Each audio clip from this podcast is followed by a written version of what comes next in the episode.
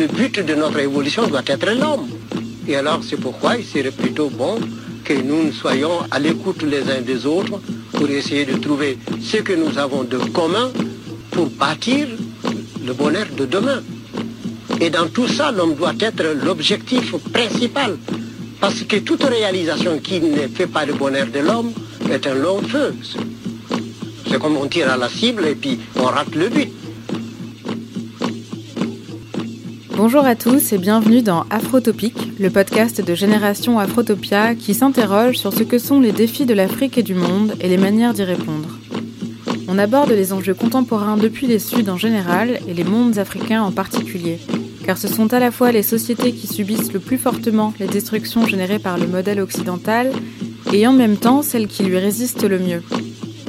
Parce que penser le présent à partir de l'Afrique monde est radical, cette radicalité est peut-être ce qui nous permettra de voir clair, de penser clair et d'entendre dangereusement, afin de nous rendre capables de réinventer le monde, nos manières de l'habiter et nos manières de nous relier.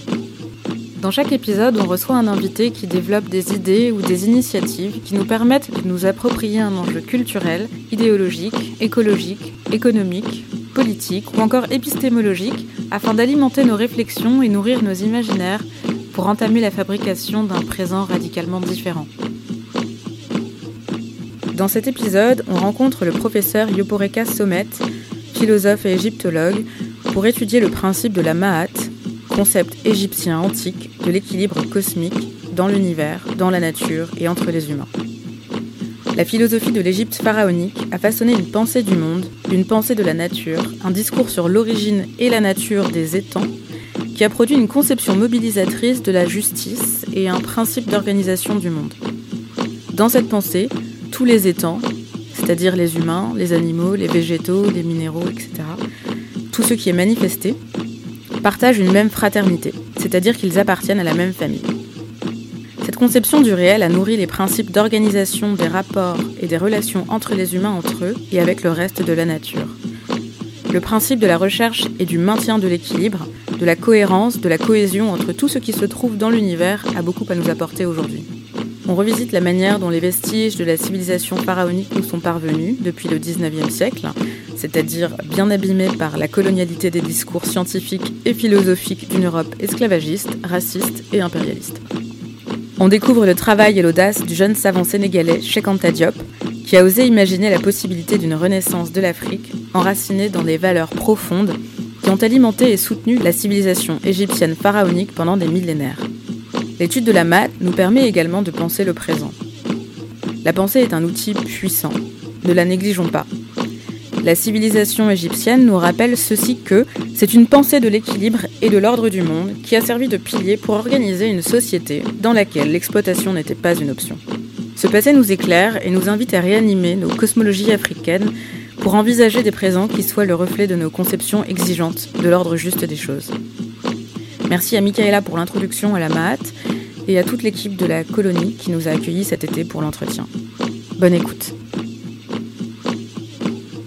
Yoporeka Sommet, bonjour. Bonjour. Vous êtes enseignant, né en Côte d'Ivoire de parents burkinabés. Vous êtes docteur en philosophie, diplômé de l'Université de Strasbourg, et docteur en égyptologie, diplômé de l'Université Cheikh Anta Diop de Dakar. Vous enseignez également la langue égyptienne pharaonique, donc les hiéroglyphes, dans le cadre de l'association Kepera. Vous êtes l'auteur de plusieurs livres consacrés à l'étude de l'Égypte antique, dont celui-ci intitulé L'Afrique dans la philosophie, sous-titré Introduction à la philosophie africaine pharaonique, qui a été réédité en 2019 chez Présence africaine. Donc, Yoporeka Sommet, vous renouez avec la tradition ouverte par les historiens et philosophes comme Cheikh Anta Diop ou Théophile Obenga, en remettant l'Afrique au cœur des enjeux civilisationnels passés et présents. Je vous cite ici, un autre monde est possible, non pas seulement parce qu'il est nécessaire, mais parce qu'il a déjà été réalisé par nos ancêtres en Afrique. La longévité, la permanence et l'humanisme de la civilisation nilotique pharaonique en sont la meilleure attestation. Ainsi donc, votre intérêt pour ce passé est motivé par l'inquiétude du présent et la recherche des racines du futur, expression que vous empruntez à Cheikh Mbaké Diop. Mais avant de nous parler des principes d'organisation de la civilisation pharaonique, est-ce que vous pouvez nous resituer ce qui a motivé votre intérêt pour ces questions?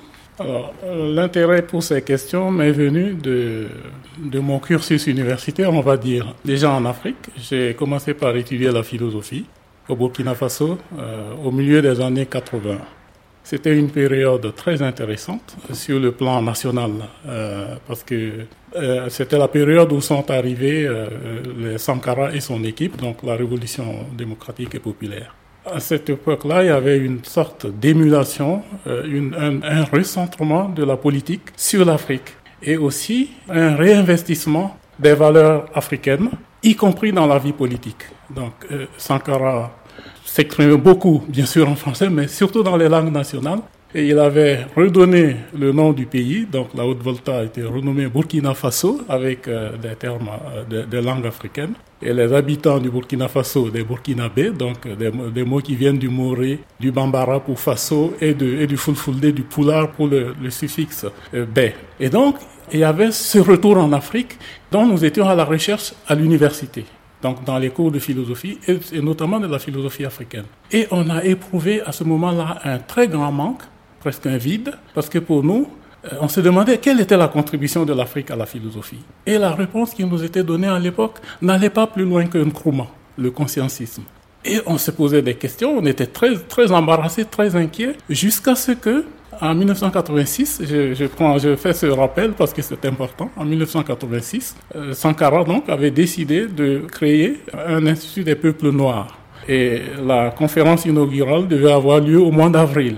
Et dans la préparation de cette conférence, il avait envoyé un de ses ministres contacter Cheikh Anta Diop à Dakar, donc euh, un an ou plusieurs mois à l'avance. et Cheikh Anta avait donné son accord pour faire la conférence inaugurale. Et la conférence a eu lieu en avril 1986. Et vous voyez, Cheikh Anta Diop est décédé en février 1986. Et c'est Théophile Obenga qui l'a remplacé comme ça au pied levé. C'est ce que Obenga m'a expliqué aussi. Et notre professeur de philosophie africaine, et ça j'ai lu en Ségré, il s'appelle M. Badini Amadé, nous avait envoyé suivre cette conférence dans le cadre de son cours de philosophie africaine. Et c'est là que nous avons entendu pour la première fois une personne, un Africain, nous lire un texte philosophique, parce que nous étions assez outillés pour savoir euh, quel le contenu d'un texte est philosophique ou pas philosophique. Il nous lisait un texte de la période pharaonique, donc euh, moins 2000 avant, avant Jésus-Christ à peu près, parlant de la manière dont les étangs étaient arrivés à l'existence. Les étangs, c'est-à-dire? Les étangs, c'est-à-dire l'ensemble des objets ou des, des êtres de la nature ça peut être les animaux, les oiseaux, les végétaux, les minéraux, les êtres humains. Hein, c'est tout ça, fait partie de, ce qu'on appelle les étangs, c'est-à-dire euh, tout, ce qui est. Hein. Tout ce qui est animé? Tout ce qui est, animé ou pas. Oui, hein, voilà, tout ça. Donc, et comment C'est-à-dire tout, pour bien comprendre, tout ce qui est manifesté tout ce qui s'est manifesté. Voilà, c'est le mot. C'est pas, en fait, euh, les Égyptiens ne disent pas créer, tout ce qui s'est manifesté à l'existence. Alors, avec une vie, comme les plantes, les oiseaux, les animaux, les êtres humains, les divinités, mais les minéraux, dans lesquels les anciens Égyptiens pensaient qu'il y avait une, quelque chose, quelque chose comme une vie, et une vie qui vient même de celle des dieux.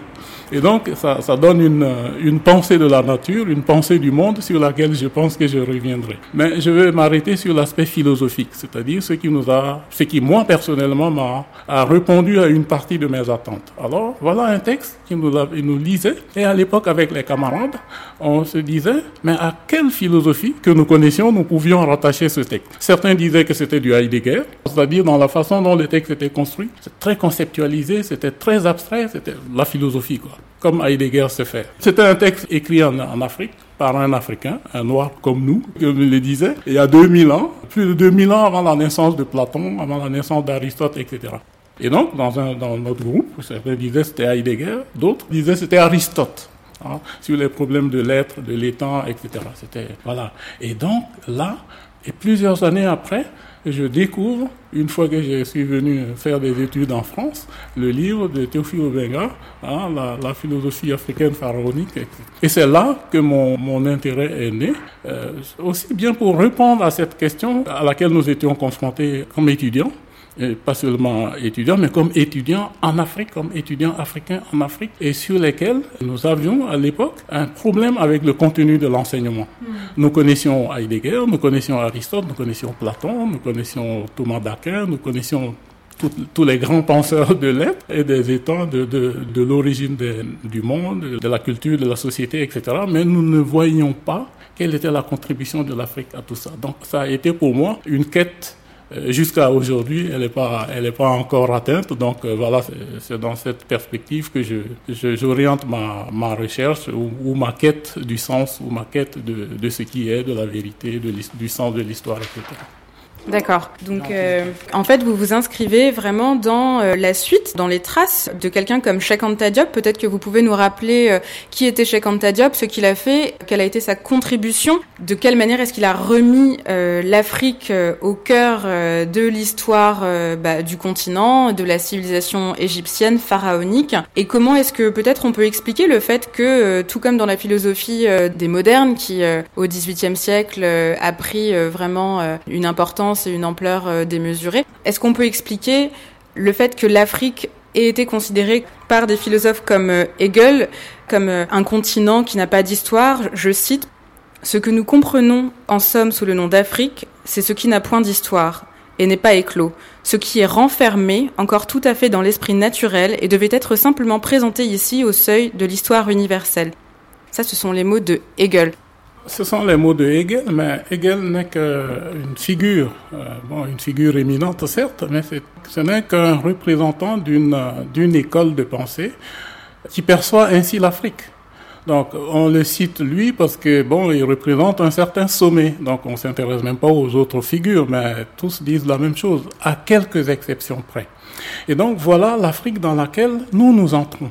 Et c'est l'Afrique dans laquelle Cheikh Anta Diop est né, a grandi et a commencé ses études. Je parle de la période où il arrive en, France, donc après la guerre, en 1946. Il vient pour euh, faire les classes préparatoires et puis euh, embrasser une carrière, enfin une des études d'aérospatiale, enfin quelque chose comme ça. Alors il finit sa classe préparatoire à Louis le Grand et change d'idée, donc euh, s'oriente aussi bien vers les sciences humaines, l'histoire, la linguistique, l'égyptologie, que vers les sciences, les sciences dites dures, donc la chimie, la physique nucléaire. Bon, les spécialistes c'est ce qui se faisait de plus pointu à l'époque. Donc, il, s'inscrit aussi bien à la Sorbonne, sous les auspices de Gaston Bachelard, donc ce qui était ce qu'il y avait de mieux à l'époque. Et il va au Collège de France suivre les cours de chimie de euh, Joliot-Curie, donc qui était le meilleur à l'époque. Bon, alors, donc il s'est assuré une formation scientifique dans les domaines les plus à la pointe à l'époque et une, une formation dans les sciences humaines qui était ouverte il s'inscrit en philosophie, il fait de la linguistique, il fait de l'égyptologie, il fait de l'anthropologie. Et donc, il présente une thèse de doctorat dont le titre, alors à l'époque, la thèse comprenait deux parties, une thèse principale et une thèse secondaire. Donc la thèse principale, bon, je cite dans l'ordre où ça me vient, c'est quel est l'avenir de la pensée africaine? Quel est l'avenir de la pensée africaine Donc il se pose le problème de l'avenir et pas du passé pour l'instant. La thèse secondaire, c'était qu'étaient les Égyptiens prédynastiques Qu'étaient les Égyptiens prédynastiques? C'est-à-dire les ancêtres de ceux qui ont construit la civilisation égyptienne. Donc vous voyez bien le... Parce que certains caricaturent sa pensée en disant, voilà, son centre d'intérêt, c'est l'Égypte ancienne, c'est les fastes de l'Égypte ancienne. Même si c'était ça, il a, il a le droit de le faire. Mais ce n'est même pas ça qu'il a voulu faire. Et dans ses premiers articles, il y a, un article, et ça, ça, me, ça me touche beaucoup, c'est celui que je préfère. C'est un article qui est sorti en 48, qui s'appelle euh, Quand pourra-t-on parler d'une renaissance africaine? Donc on suppose que quand l'article est écrit, il n'avait pas 25 ans encore. Ah oui? Il n'avait pas 20... Il faut lire cet article. Il y a tout dedans. Tout. C'est-à-dire, il parle de la renaissance africaine et dans une phrase ou deux, il dit la renaissance, ça a un aspect culturel bien sûr un aspect politique, un aspect économique, un aspect historique, mais un aspect culturel également. Et c'est là-dessus qu'il vient à la question des langues nationales. Et il dit cette phrase, on pourrait, on pourrait même imaginer bâtir le travail sur nos langues euh, nationales à partir, les asseoir sur l'égyptien ancien, la langue égyptienne ancienne. Donc vous vous rendez compte, c'est en 1948, c'est quelque chose d'exceptionnel. Parce que beaucoup de gens qui s'intéressent à l'Égypte ancienne ne veulent pas toucher à la langue égyptienne parce qu'ils pensent que c'est compliqué. Et en effet, c'est un peu compliqué parce que euh, les signes qui sont écrits nous déroutent un peu. Nous déroutent un peu. Ça, et ça a été mon cas, je peux le dire. Ce sentiment est réel. Mais dans le fond, dans le fond, quand on a franchi cette première étape euh, des signes, mais qui sont même pas des signes abstraits, parce que les, signes que nous écrivons, nous utilisons dans l'alphabet dit latin, ça c'est abstrait. A, B, C, D, ça se trouve pas dans la nature. Alors que les signes égyptiens, eux, oui, se trouvent dans la nature. Donc n'importe qui peut les connaître. Il faut juste les avoir vus une fois. Maintenant, la difficulté, c'est quand je vois un signe, tel oiseau, euh, il faut pouvoir l'associer à une lettre ou à un son. Voilà. C'est la seule difficulté. Après, quand on a dépassé cet aspect-là, euh, la langue fonctionne comme une langue africaine. Et donc, il avait raison de, de, faire cette hypothèse. C'est-à-dire fonctionne comme une langue africaine? Alors, il n'y a pas d'article. Hein, il n'y a pas le le, la, etc. Par contre, il y a deux genres. Il y a un féminin, un genre féminin qui est reconnaissable dans tous les mots qui finissent par un T, hein, le son T ou la lettre T, et, les, les, mots masculins, c'est tous les autres. il y a un, un troisième genre même, qui est le neutre, bon, qui, qui existe, mais qui, qui s'occupe de ce qu'on appelle le collectif, des choses collectives. Donc, euh, la structure, c'est quoi? On prend un verbe donné, par exemple le verbe entendre. La terminaison du, du verbe ne change pas comme en français, où vous avez entend, euh, entend, entendons, entendez, entendre.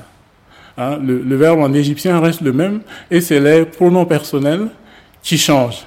Et, les pronoms personnels sont placés non pas devant le verbe, mais après le verbe. C'est pourquoi dans la langue, on appelle ça des pronoms suffixes. C'est-à-dire, on dit le mot entendre et on dit je après, etc.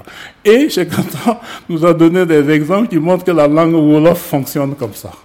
Voyez-vous Ensuite, quand vous avez un, un, nom avec un adjectif, vous avez le nom d'abord et l'adjectif après, et pas, et pas l'adjectif et le nom, etc. Euh, et ainsi de suite. Alors, et les mots, donc on, on, vient là dans la, dans la morphologie, vous avez les mots qui ont gardé les mots de nos langues africaines, beaucoup de mots de nos langues africaines, qui ont gardé cette racine commune avec la langue égyptienne. Et ça, c'est une partie, une grosse partie du travail de Cheikh Anta Diop. Et c'est un travail qui a été fait aussi par euh, Théophile Obenga, un travail qui a été fait par Aboubakri Moussalam, etc., etc. Voilà comment l'Égyptien euh, peut être rattaché, mais comment les langues ou la culture africaine, d'une façon générale, peut être rénové en partant de cet héritage ancien, comme la Renaissance s'est faite en Europe en, euh, en, retournant vers la culture classique. Vous voyez, donc ça c'est le geste que j'ai trouvé le, plus fort dans Cheikh Anta Diop, donc posé alors qu'il a à peine 25 ans. on peut faire une critique de, sa, de son travail si on estime qu'il doit être critiqué, mais il faut prendre en compte cet aspect-là. Un autre aspect de Cheikh Anta Diop qui n'est pas souvent mis sur la place publique, c'est l'intégrité de l'homme. Là, je parle de l'homme, que je n'ai pas connu, malheureusement, mais je connais une grande partie de sa famille et aussi des gens qui l'ont connu comme étudiant, donc des, camarades à lui qui m'ont parlé de lui. Donc, il n'a jamais douté de lui-même, comme c'est arrivé pour nous autres. Il savait, bon, il vient d'une famille euh, cultivée, donc ce sont des, des, des savants, on va dire, et dans son éducation, je pense qu'il a toujours été sûr de ce que représentait euh, la culture de ses ancêtres. Il n'a jamais douté de lui-même. Et surtout, euh, je reviens sur l'intégrité. On n'a jamais pu l'acheter avec quoi que ce soit, ni avec l'argent, ni avec la promotion, ni avec les postes politiques, etc., etc.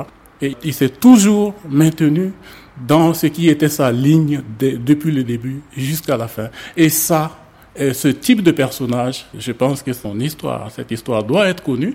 Il y a une biographie donc de Cheikh Anta faite par son fils, Cheikh Mbaké Diop, qui est en réédition. Donc j'invite ceux qui veulent savoir cet aspect complet du chercheur et de l'homme à lire son livre. Parce que ce genre de personne en Afrique est devenu très rare. Et il y a un, un travail qui est fait aussi pour faire que l'homme africain ou la femme africaine ne répondent pas à ce type d'intégrité et à ce type de droiture.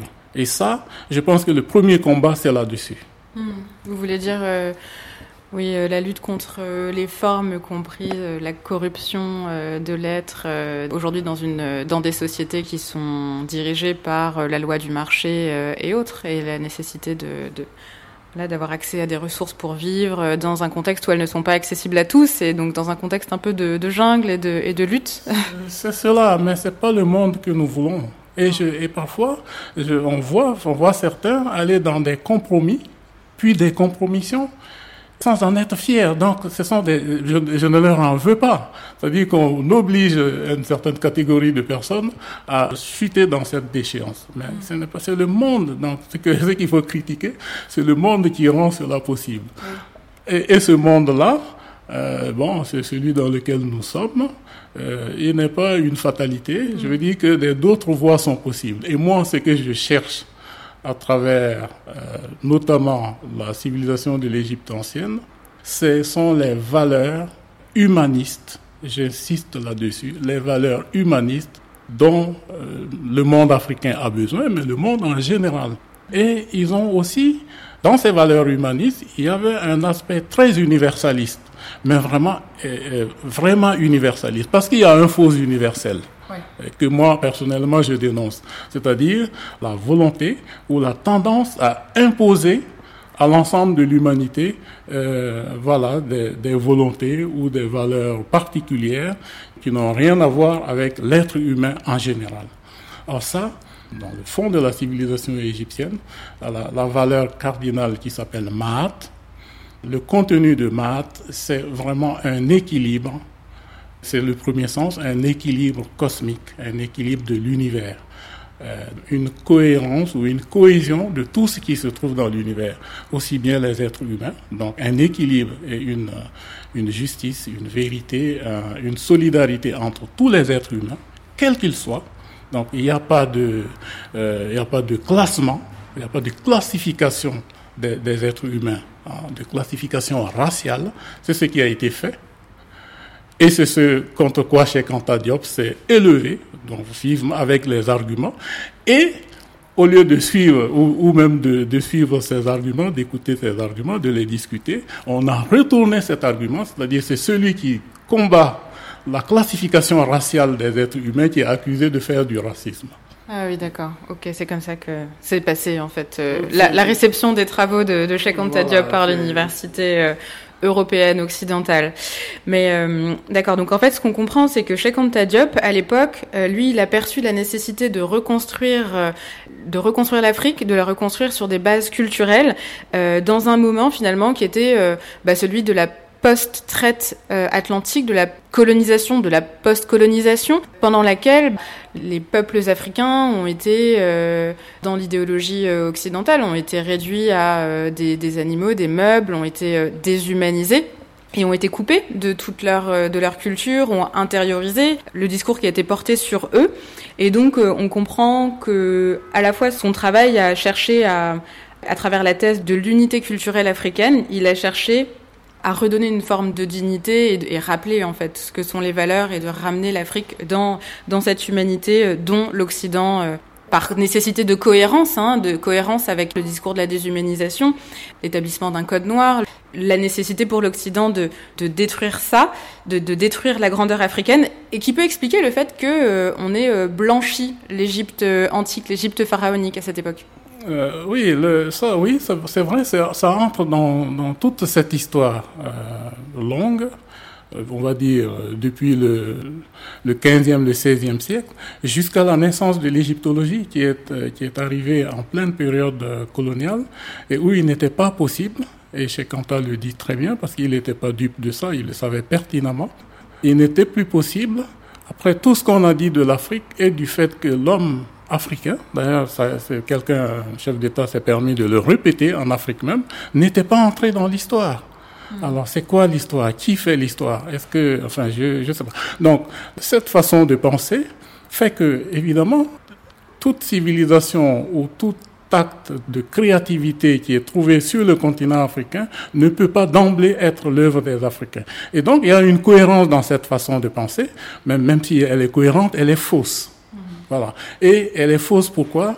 Et Elle est fausse parce qu'elle repose sur une construction qui elle-même repose sur l'idéologie et non pas sur les faits. Hmm. Voilà. Donc, pourquoi il était nécessaire pour l'Europe conquérante, l'Europe dominante, l'Europe esclavagiste, l'Europe colonialiste, de faire de l'Égypte ancienne euh, une nation non africaine? Alors, les discours changent progressivement.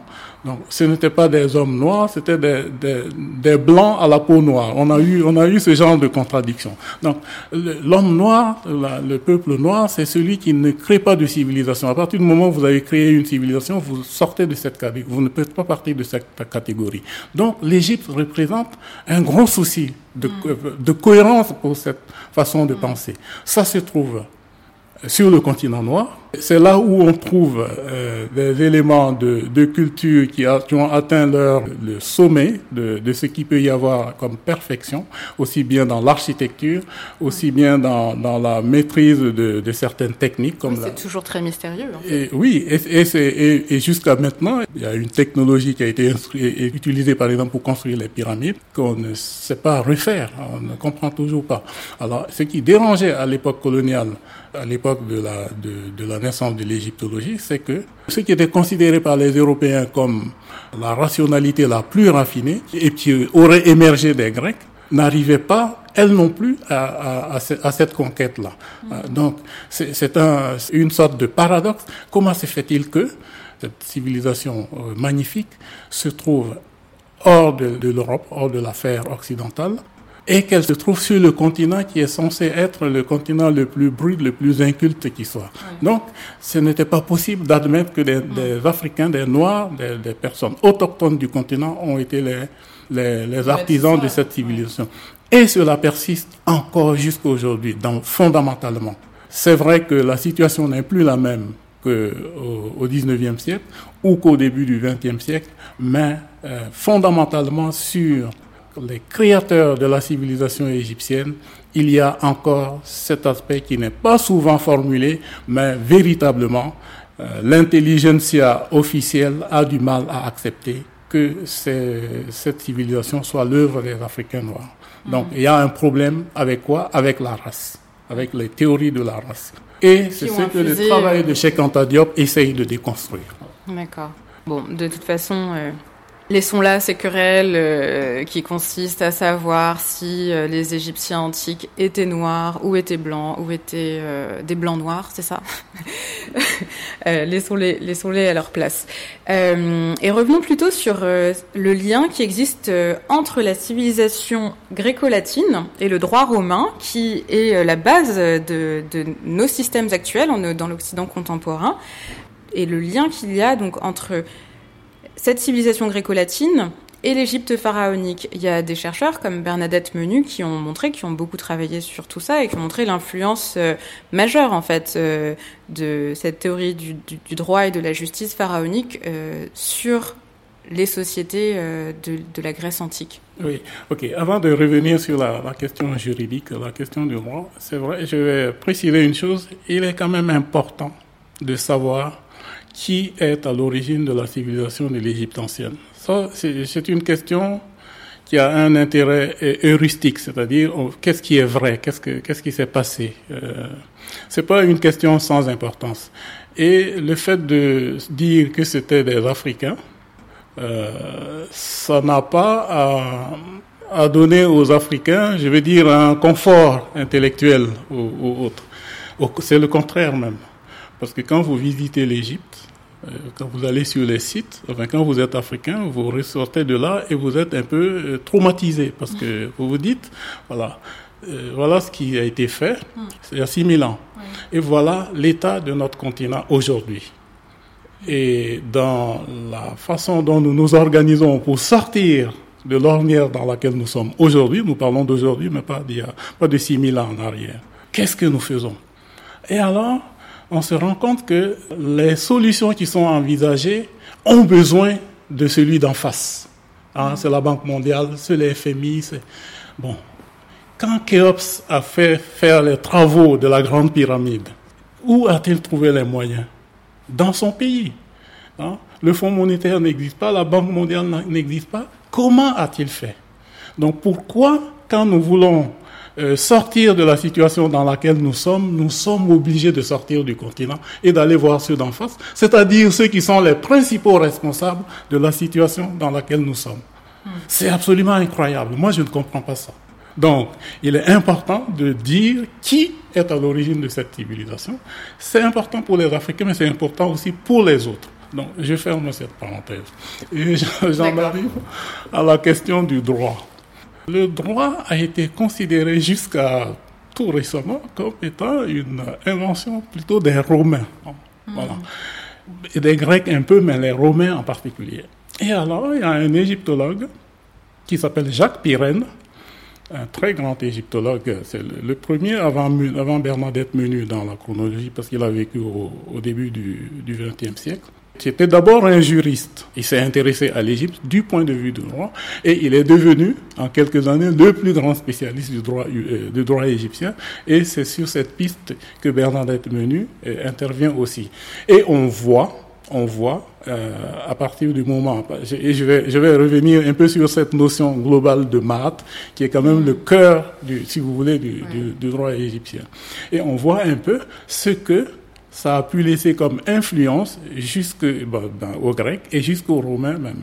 Alors, et, peut-être même jusqu'à nous, à notre système euh, de, de, justice actuel. Parce que le symbole de la justice, ils sont nés en France, c'est la balance. Hmm. Comment cela se fait-il? Donc, c'est ça que je vais essayer d'expliquer à travers la notion de maths. Alors, je vais prendre un peu de recul, parce que la notion de maths, c'est vrai, c'est une notion juridique, mais au départ, au départ, c'est une, bon, Maat est une déesse, hein, déjà. Il y, a, deux aspects. Donc, c'est une déesse, c'est la fille de Ré, qui est euh, une des formes de la première conscience émergée. C'est-à-dire que, ah, bon, donc je reviens encore un peu en arrière, les Égyptiens, quelle est leur conception de, l'origine de, l'univers?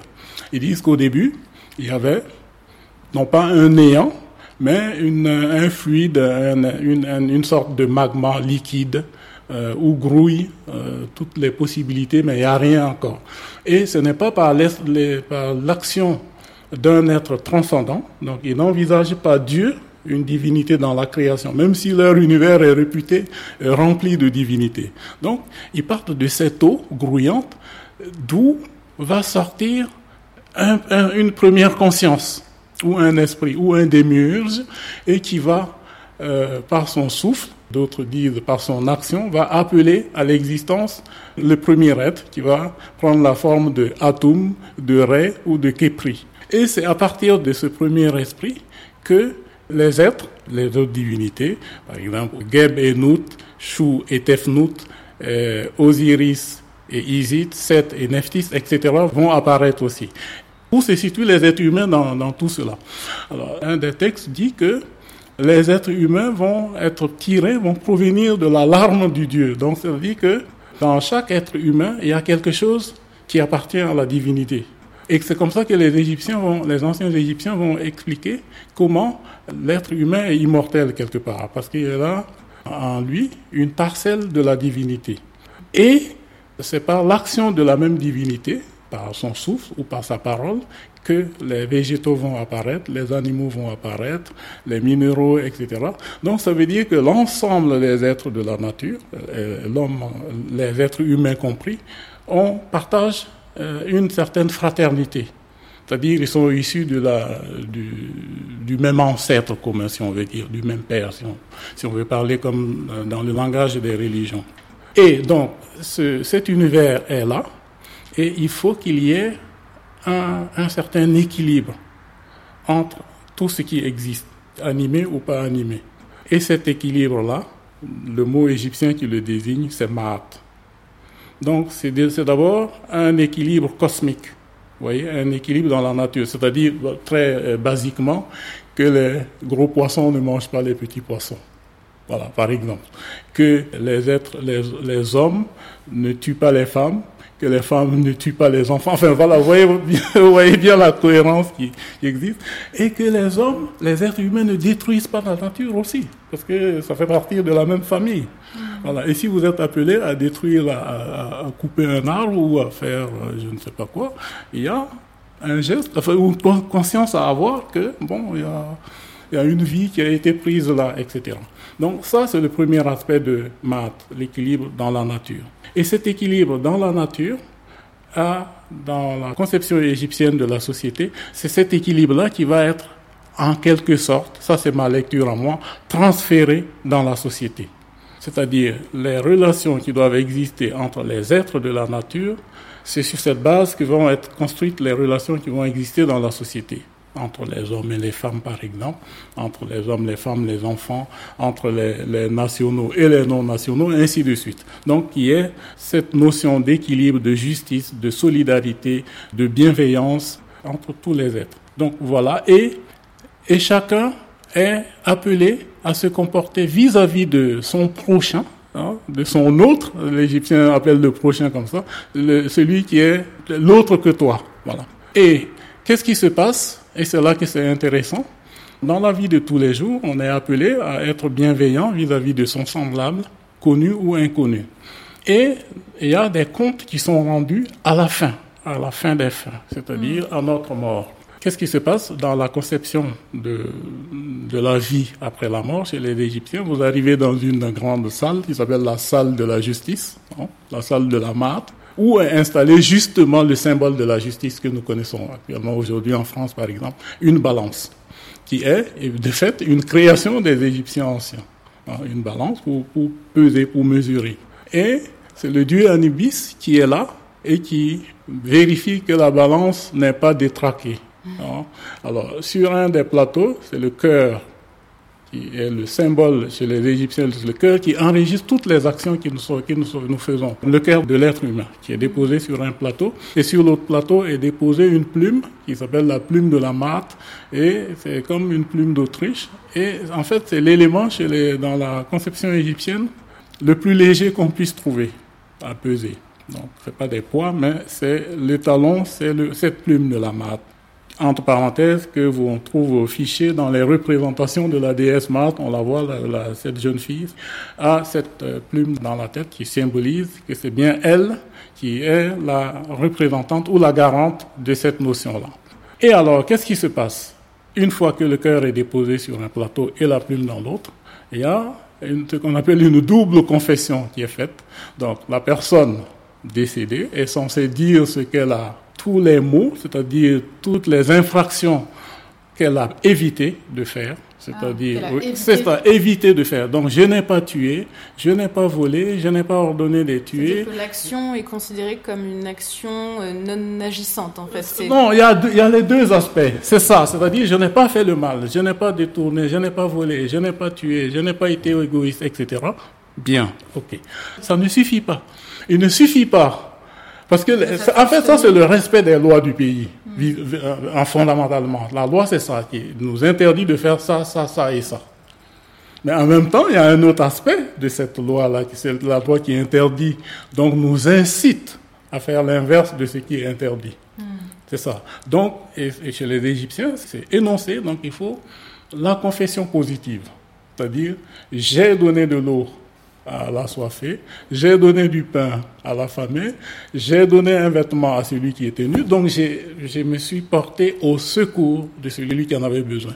Si je donne de l'eau à mon enfant, ou à mes parents, ou à mon épouse, ou aux gens de ma famille, bon, oui, c'est un comportement humain, mais je n'ai pas fait le bien. Hmm. Je dis, c'est ça qu'on attend d'un être humain normal, c'est pas faire le bien.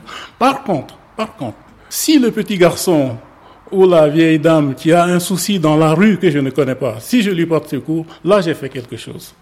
Voilà. Et c'est tout ça qui est réuni. Une fois que ces deux confessions sont faites, on constate qu'il y a un équilibre sur la balance. Parce qu'il ne faut pas non plus mentir, parce que si on ment, c'est encore plus grave. Hein? On dit ce qu'on a fait, ce qu'on n'a pas fait. Et, mais c'est très exigeant.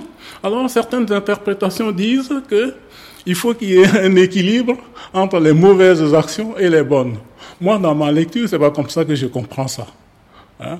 C'est-à-dire que, alors, ceux qui parlent d'équilibre, c'est, bon, alors, j'ai passé 30 ans à voler l'argent de mon pays, à le déposer dans les banques, je ne sais où, etc., à, à, emprisonner mes opposants, à, les massacrer, tout. Et, bon, parce que j'ai fait 60 ans au pouvoir, Et pendant les 30 ans, voilà, j'ai envoyé des enfants des pauvres dans les, dans les écoles, je les ai envoyés dans les meilleures universités, j'ai construit des hôpitaux, etc. Ça, c'est l'équilibre. Mais pour l'Égyptien, ça ne, ce n'est pas bon. c'est pas encore bon parce que ça n'efface pas les mauvaises actions. Donc, selon ma propre lecture, c'est quelque chose de très, très exigeant. Il faut ne pas avoir fait le mal et il faut avoir fait effectivement le bien. Donc, ça veut dire que c'est comme euh, si ce n'était pas, c'est trop pour, pour les êtres humains que nous sommes. Donc, voyez-vous, cette civilisation très ancienne avec ce type d'exigence éthique hmm. que nous avons du mal à concevoir même aujourd'hui. Aujourd'hui, si on respecte la loi telle qu'elle est écrite, bon, on est un homme respectable. Oui, oui, oui, surtout on a fait des lois euh, qui euh, déshumanisaient, qui on a toujours des lois qui rendent possible l'exploitation euh, la plus absolue. Enfin, je veux dire, on est quand même dans un système. Voilà, donc ce système-là, on peut dire qu'il a, il a ses limites, et c'est pour cela qu'une meilleure connaissance des valeurs atteintes par cette civilisation nous amènerait à faire une critique, une critique mm. interne de nos systèmes ou de nos sociétés qui sont qui nous donne une illusion de la liberté. Finalement. Et aussi une illusion de la justice. Une illusion de la liberté, une illusion de la justice, une illusion de la prospérité aussi. Hein. C'est très frustrant. Alors, il y a un sociologue qui s'appelle Pierre Bourdieu et qui disait, lui, qu'il était étonné de voir que les gens ne réagissent pas assez. Euh, parce que vous allez dans une rue de Paris, vous voyez par exemple les Champs-Élysées, vous voyez les magasins bien achalandés, tout le monde peut aller voir, mais euh, peut-être dans le tout le monde, il y a peut-être 1% des gens qui peuvent euh, aller dans ces endroits-là et, se faire plaisir. Et donc, ils disaient qu'ils ne comprenaient pas pourquoi ça ne bougeait pas plus. Parce qu'il y a des sens interdits partout. Mm. Et il y a cette illusion que nous avons, euh, nous sommes libres, nous pouvons aller où nous voulons, nous pouvons faire ce que nous voulons. on a fabriqué en fait des des mécanismes de consentement euh, qu'on a du mal à percevoir, mais on consent à considérer que oui, c'est tout à fait normal que certains aient des droits et accès euh, à la réalisation de ces droits et d'autres non, en fait. Oui, et pour, pour euh, prolonger dans le, dans le sens de cet auteur que je viens de citer, Pierre Bourdieu, c'est ce qu'il appelle la violence symbolique. Hmm. C'est ça. Et dans ce qu'il dit, et je suis d'accord avec ça, elle est même au-dessus de la violence réelle. Hein? La violence symbolique, c'est celle que nous acceptons comme étant normale. Et ça, c'est grave. Ça, honnêtement, c'est ce qu'il y a de... Et c'est ça qui permet au système de tenir. Parce que si le système met des hommes à baïonnette dans les, aux quatre coins de la rue, il ne tiendra pas longtemps parce que les gens verront, réagir. Mm. Mais il peut faire la même chose, atteindre euh, l'objectif visé sans baïonnette, en vous faisant croire que vous êtes libre, que vous avez le pouvoir, que vous avez la possibilité de faire ce que vous voulez, alors que c'est lui qui maîtrise, qui maîtrise les choses et c'est lui qui vous, qui maîtrise même jusqu'à votre, euh, jusqu'à vos désirs, jusqu'à votre vie, jusqu'à vos volontés, etc. Et c'est ça le plus grave. Hmm. Donc, euh, la conception de la justice égyptienne, elle permet de penser la violence complètement différemment de la manière de, l'occurrence dans laquelle on la pense euh, aujourd'hui dans nos sociétés. La violence, c'est, euh, vous avez parlé des vitrines, la violence, ce serait le pauvre qui casse la vitrine parce que il a plus les moyens de, vivre et de, et de se nourrir et de payer son loyer et de, et, de, de, fonctionner dans cette société en fait. Et c'est lui qui est accusé d'être violent. Voilà, c'est ça. Alors qu'il n'est qu'une victime de la violence qui est exercée sur lui jusqu'au moment où il ne peut plus, alors ou alors il, se laisse mourir. Et ça, c'est l'acte extrême. Et donc, euh, voilà comment le système tient en, en rendant responsable euh, en faisant porter la, responsabilité de ses propres turpitudes à d'autres. Euh, dans, la, dans la conception égyptienne, comme je l'ai dit, euh, ça, ça, ne pourrait pas se faire, ce ne serait pas possible. Pourquoi? Parce que je, je, reviens un peu en arrière sur l'organisation de la société égyptienne. Mm. Le paradoxe, c'est que c'est une société fortement hiérarchisée. Voilà. Donc, ça peut nous troubler aujourd'hui. Euh, mais je, vais expliquer parce que on peut aussi avoir l'illusion de vivre dans un monde démocratique où c'est normalement le peuple qui décide. Voyez-vous? Donc, on, se rend très, on se rend bien, on se rend bien compte qu'il y a quelque part une élite euh, qui est uniforme euh, dans le sens où elle est formée dans les mêmes écoles, dans les mêmes grandes écoles, qui est monocolore le plus souvent et qui est masculine. Donc, et c'est elle qui, qui, organise tout ça. Euh, bon, parfois, c'est le plus souvent à son propre profit. Et ça, c'est ce que nous appelons la démocratie. Ça peut nous paraître rassurant devant, si on, la, le met en face d'un système qui est le système égyptien, qui est euh, l'organisation pyramidale. Mais je vais expliquer pourquoi euh, ce système pyramidal permettait plus de liberté et plus de bien-être social, hmm. surtout. C'est ça, c'est ce point-là que je vais essayer d'expliciter. donc, au sommet de la pyramide, donc c'est Pharaon, qui est considéré comme un dieu. Mais alors, quel est son rôle? Dans l'idéologie pharaonique de, de l'Égypte ancienne, c'est ce personnage-là, qui est le fils direct du dieu, qui va veiller sur l'œuvre et surtout sur l'harmonie euh, de, de l'univers, et donc sur l'harmonie de la société. Donc, il est censé faire en sorte que cet équilibre soit respecté et c'est lui qui va se porter garant de, de, de la marque, du fait que la, la, justice, la vérité, la bienveillance, la solidarité, etc., puissent être maintenus à l'intérieur du pays. En dessous de lui, ben, vous avez des fonctionnaires de différentes catégories et au plus bas de l'échelle, vous avez, si vous voulez, ce qu'on va appeler le peuple, hein, qui est formé euh, de paysans, donc d'agriculteurs essentiellement. Alors pour savoir si ce système très hiérarchisé permet la liberté individuelle ou pas, il ne faut pas euh, aller au sommet de la pyramide, il faut plutôt considérer ce qui se passe à la base de cette société hmm. et regarder quel est le rapport, quelle est la position des, des gens, de, des gens ordinaires et par rapport aux droits, hein, aux, droits, de, tous les jours, les conditions de vie, etc., les conditions du travail, quelle est la relation entre l'homme et la femme au sein, au sein de cette société à la base, hein, à la base. Et là, on se rend compte que le paysan qui est appelé à, qui fait, qui fait son champ au moment de l'inondation du Nil et qui, euh, et qui est appelé sur des chantiers euh, quand, quand la, récolte est faite. C'est parce que c'est comme ça que ça fonctionne. Mm-hmm comment il est traité? Et alors, quand il, quand il produit, il est producteur aussi, il produit du grain, etc., il, doit, il est censé payer des impôts, comment c'est calculé? Alors, on sait, ça c'est euh, pas, pas des hypothèses, ce sont des faits, que le montant de, de l'impôt est en fonction de, des récoltes. Hmm. Voilà, parce qu'on constitue des, des, stocks de sécurité qui sont redistribués simplement en période de, de, soudure ou, de, ou en cas de nécessité. Voilà comment c'est organisé. Et la contribution est prise en fonction de, de la récolte faite. Voilà, c'est pas une, un taux fixé d'avance. Ensuite, quand il est employé sur les chantiers de construction, mhm. par exemple les architecturaux. Parce qu'on a souvent dit que c'était des, esclaves. Eh bien ça, c'est parce que justement, une certaine façon, un certain paradigme ne peut pas imaginer que des êtres libres aient pu faire ceci, aient pu faire ceci. Et ça, je pense que c'est aussi un argument a posteriori pour justifier l'esclavage et la traite des Noirs. Mais je ferme cette parenthèse. Et je parle des conditions, parce qu'il y a des textes hein, qu'on peut lire. Euh, des textes qui sont traduits si on ne sait pas lire la langue égyptienne.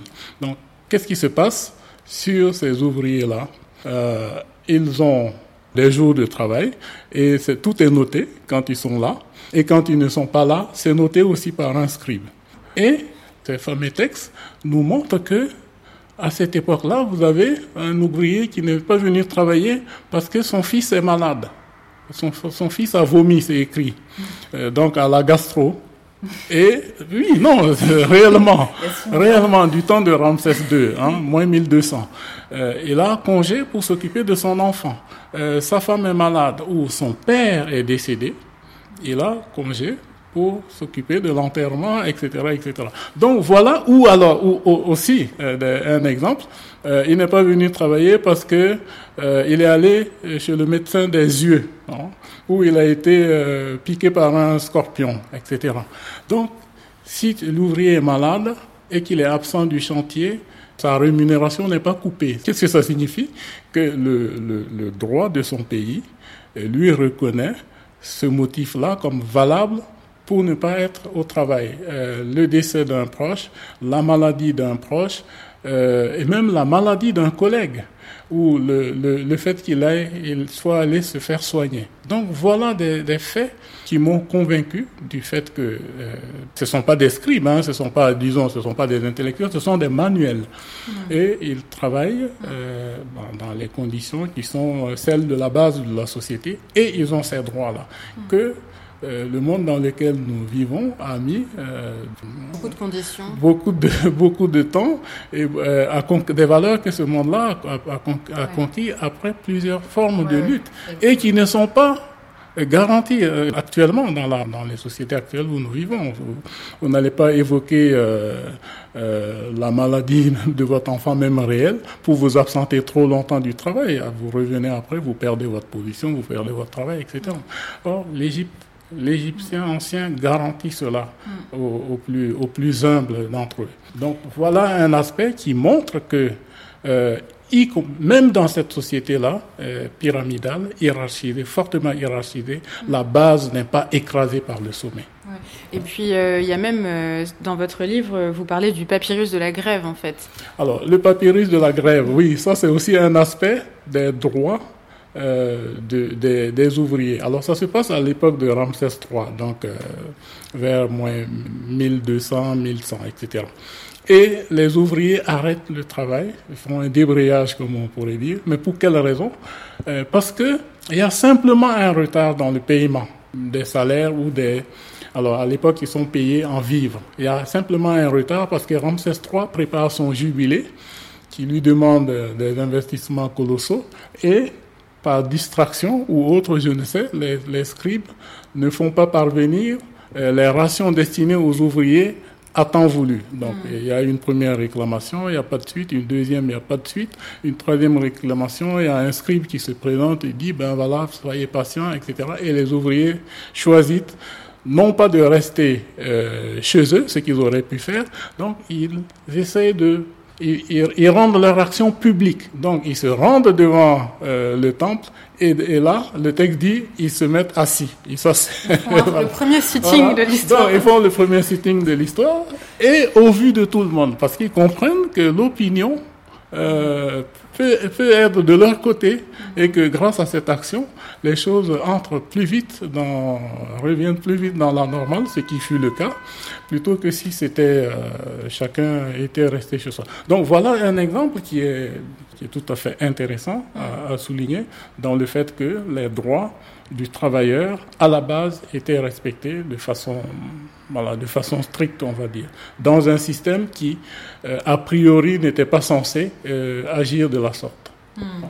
En fait, le travail ouvrier et le travail paysan étaient complémentaires. En fait, euh, les paysans étaient dans leur champ pour faire la production parce qu'il faut aussi assurer la, il faut remplir les, les, les, stocks, les greniers pour permettre de, de, de garder les stocks de sécurité. Donc, il fallait qu'ils produisent. Et hors saison, euh, ils, étaient sollicités dans les constructions architecturales, dans la fabrication des tombes royales, dans euh, l'architecture des monuments, etc.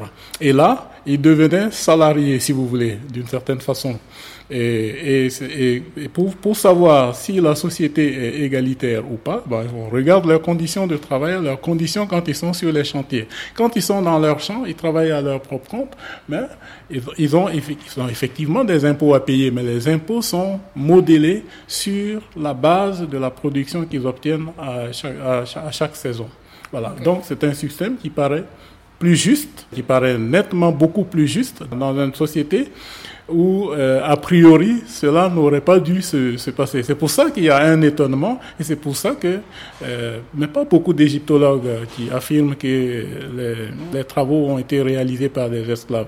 Dans l'égyptologie, euh, c'est au moins un point sur lequel la plupart des gens sont d'accord, y compris à l'époque des pyramides, parce qu'il y a des preuves qui montrent que les, il y avait des villages d'ouvriers qui étaient logés sur place, nourris sur place, et même qu'ils étaient soignés en cas de blessure. Donc ça exclut le, le travail, euh, le travail forcé, ça exclut le travail, la main d'œuvre esclavagiste. Et il y a peut-être une façon de penser euh, dans un système donné ou dans un paradigme donné qui considère que ce type de réalisation n'était pas possible sans ou sans utiliser la main-d'œuvre servile. L'État égyptien n'a jamais connu cela comme mode de production de l'État. Hmm. Comme mode de production de l'État, pas de main-d'œuvre esclavagiste. Et ça, c'est une des valeurs qui nous, qui nous autorise à revendiquer cette civilisation comme pouvant avoir des leçons ou des, des enseignements à donner à notre monde contemporain.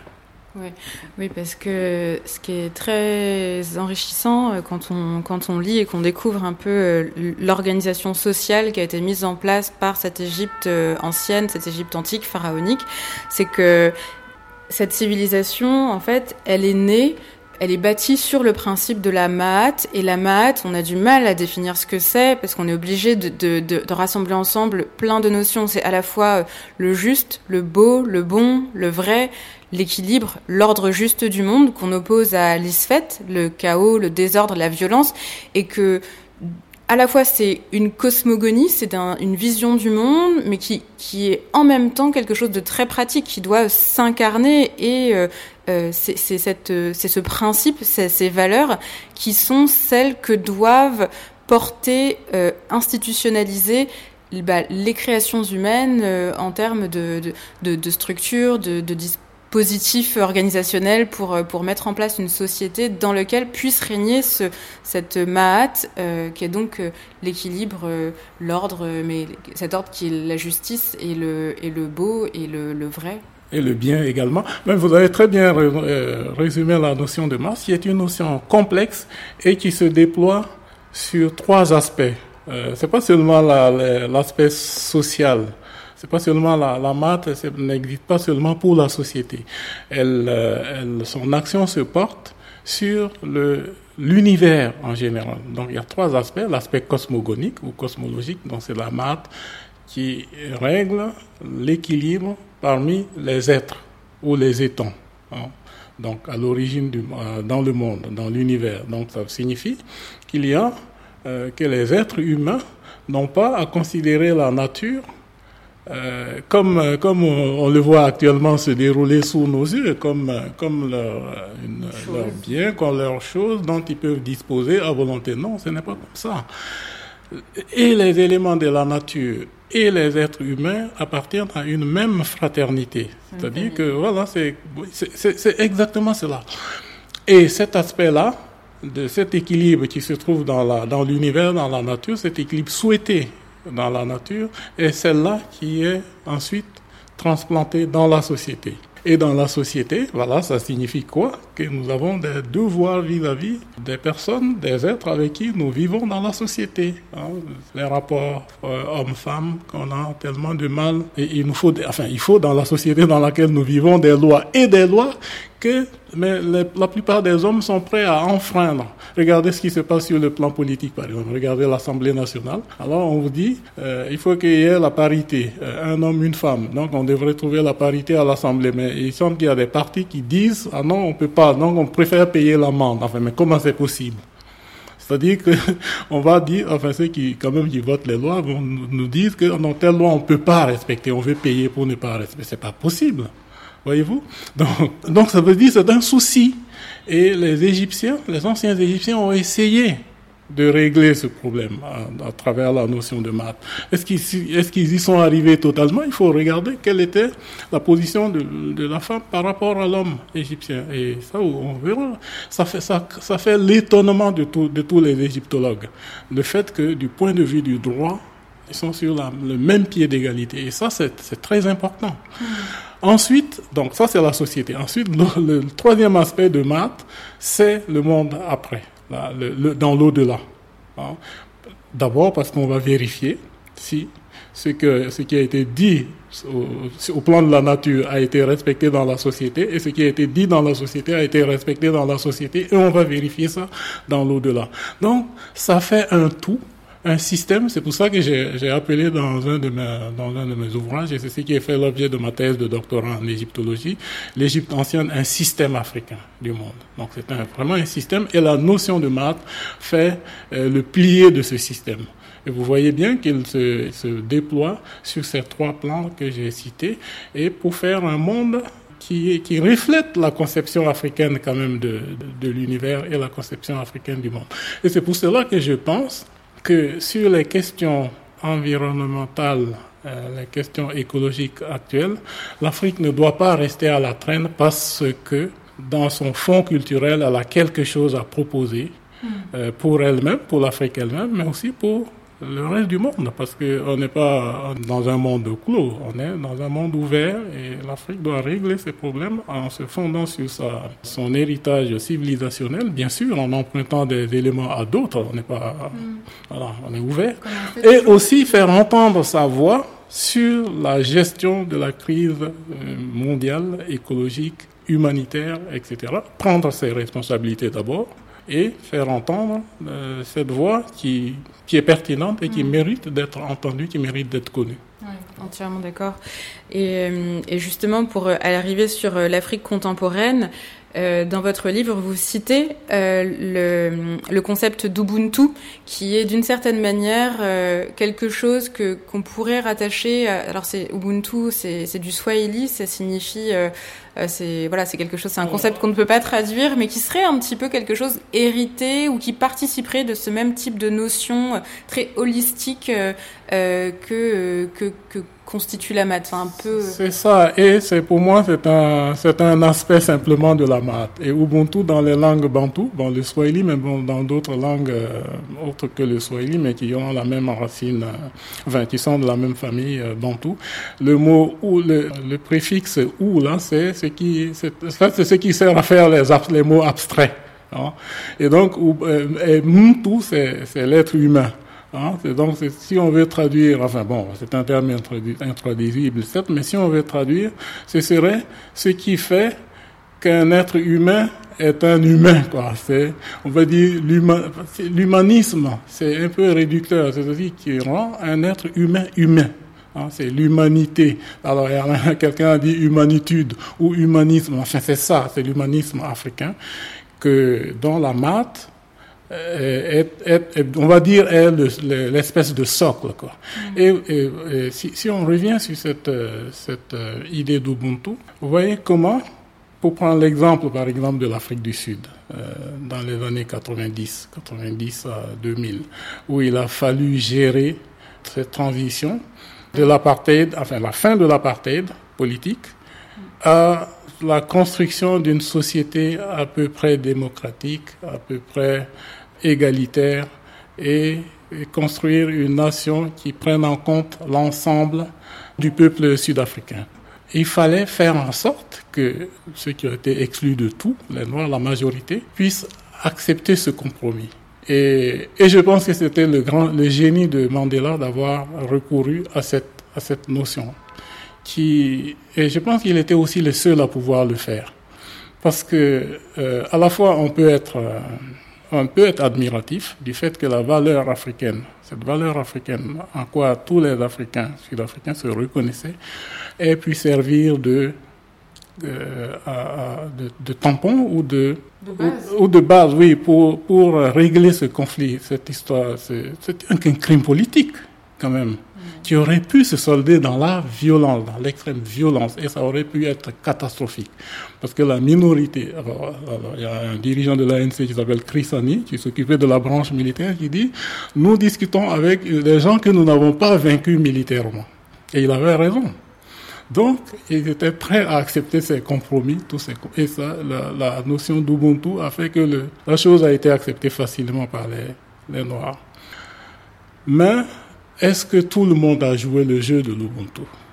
Voilà, c'est ça la, la, question. Non, il n'y a pas eu de partage des terres, de redistribution. L'aspect économique de cette question a été euh, voilà, laissé sans réponse. Et ça, bon, maintenant, ça c'est à l'Afrique du Sud.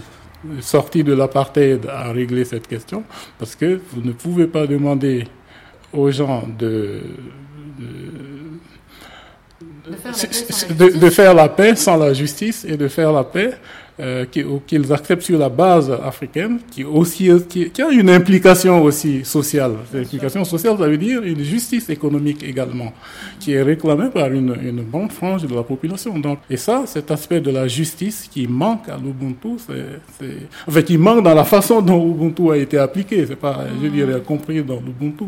Vous n'allez pas affirmer une humanité ou un humanisme qui se contente simplement de la liberté. Je veux dire, il faut donner du contenu à la liberté, et ça, ce contenu-là, il peut être culturel, il peut être économique, il peut être euh, le, bien-être, la, la, santé, l'accès à l'eau potable, l'accès à tout ce qui peut satisfaire les besoins élémentaires d'un être humain. C'est aussi ça l'Ubuntu. Hmm. Et pour euh, peut-être pour terminer, euh, une, une, dernière question sur sur l'actualité de, de la maths aujourd'hui face aux défis contemporains. Comment faire pour, pour produire de nouveau une, civilisation, sortir de ce moment funeste, là, ces cinq siècles d'occidentalisation et de, prédation, en fait, de rapport de prédation envers l'homme, envers la nature, envers, envers tout, et comment faire pour reconstruire des civilisations qui sont en quête d'éternité et de, de beau, de bien, de juste, de, ben, moi, ce que je dirais, c'est que il faut que nous forgions notre destin. Bon, à partir de ce qu'il y a de meilleur dans la production euh, humaine, dans la production de l'humanité. Donc, nous pouvons nous retourner vers le, meilleur de notre culture. Nous pouvons nous ouvrir, nous ouvrir au meilleur de, la culture de l'autre, en évitant, euh, en évitant de, retomber dans les excès ou dans les travers du monde dans lequel euh, nous avons vécu et que nous connaissons. Par exemple, l'asservissement de, tout un peuple pendant plusieurs siècles, l'accaparement des, des, ressources d'une partie de l'humanité pour le bénéfice de quelques personnes ou de quelques groupes, euh, et, etc. La, réduction de, l'humain au statut de l'objet, de, de, la chose ou de la bête. Ça, ce sont des, ça, nous avons déjà vu. Et nous avons, par les leçons de l'histoire aussi, nous avons la conscience et la conviction que les choses peuvent se passer autrement. Et donc, pour que qu'elles se passent autrement, chacun d'entre nous, qui que nous soyons, doit prendre sa part et doit agir en un sujet hein, qui décide de son, de son avenir, qui décide surtout de ce qu'il ne veut plus voir ni entendre. Voilà. Individuellement et surtout aussi collectivement. Individuellement d'abord, c'est une démarche personnelle, mais il faut euh, à un moment donné faire la jonction de l'ensemble des, des, des, individualités, des personnes, des groupes, des, des associations euh, qui, qui veulent un autre monde et faire une sorte de fédération. On peut être d'accord sur au moins ce minimum, ce que nous ne voulons pas.